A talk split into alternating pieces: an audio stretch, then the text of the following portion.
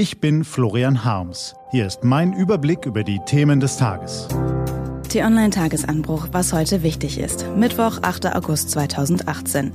Heute vom stellvertretenden Chefredakteur Jan Hollitzer. Staatsbankett für Erdogan, anhaltende Dürre und Strafen für Touristen. Gelesen von Anja Bolle. Was war? Staatsbankett für Erdogan. Es ist offiziell. Der türkische Staatspräsident Recep Tayyip Erdogan wird am 28. und 29. September vom Bundespräsident Frank-Walter Steinmeier in Berlin zum Staatsbesuch empfangen. Erstmals seit 2014. Steinmeier hatte Erdogan nach dessen Wiederwahl Ende Juni eingeladen. Das Zeremoniell gleicht dem anderer Staatsbesuche von Präsidenten, die demokratisch gewählt wurden. Und genau daran gibt es auch Kritik. Vor allem von Seiten der AfD und den Grünen. Cem Özdemir sagte etwa, er sei kein normaler Präsident in einer Demokratie und solle deshalb auch nicht so empfangen werden. Da sich Bundespräsidenten nicht in die aktuelle Politik einmischen sollen, übernehmen andere die Kritik. Außenminister Heiko Maas kündigte an, konfliktreiche Themen ansprechen zu wollen. Und die gibt es genug. Zum Beispiel die immer noch inhaftierten Deutschen in der Türkei, die 54 Deutschen, die seit Jahresbeginn an einer Einreise in die Türkei gehindert wurden und die Spannungen wegen des Bundeswehrstandorts in Incirlik, den Bundestagsabgeordnete nicht mehr besuchen dürfen. Erdogans Regierung blockiert. Chaos am Flughafen Frankfurt. Wegen einer Panne mussten gestern tausende Passagiere den Bereich A des Terminal 1 verlassen. Passiert war dies bei der Sicherheitskontrolle einer vierköpfigen Familie aus Frankreich.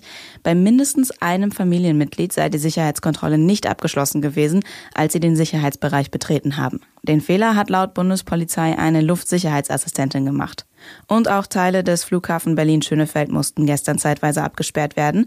Grund war hier das Sexspielzeug im Koffer eines Passagiers. Medaillen bei der Leichtathletik-EM. Deutschland hat die ersten beiden Medaillen bei der Leichtathletik-EM in Berlin sicher.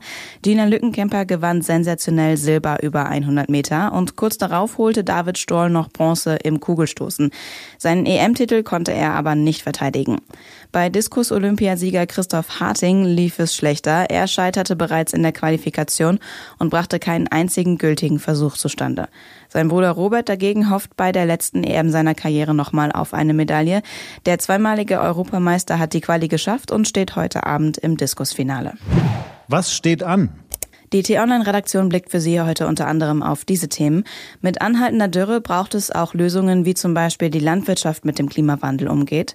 Die Pilotenvereinigung Cockpit will Details zum Streik bei Ryanair nennen. Und Schalke-Spieler Nastasic blickt auf die kommende Saison. Diese und andere Nachrichten, Analysen, Interviews und Kolumnen gibt's den ganzen Tag auf t-online.de. Was lesen? Wenn Sie möchten, unter t-online.de-tagesanbruch gibt es drei Lesetipps für Sie. Heute geht es um Venezuela, einen räuberischen Familienvater und um Strafen für Touristen. Das war der T-Online-Tagesanbruch vom 8. August 2018. Übrigens, den Tagesanbruch zum Hören gibt es auch in der Podcast-App Ihrer Wahl. Ich wünsche Ihnen einen frohen Tag. Ihr Florian Harms.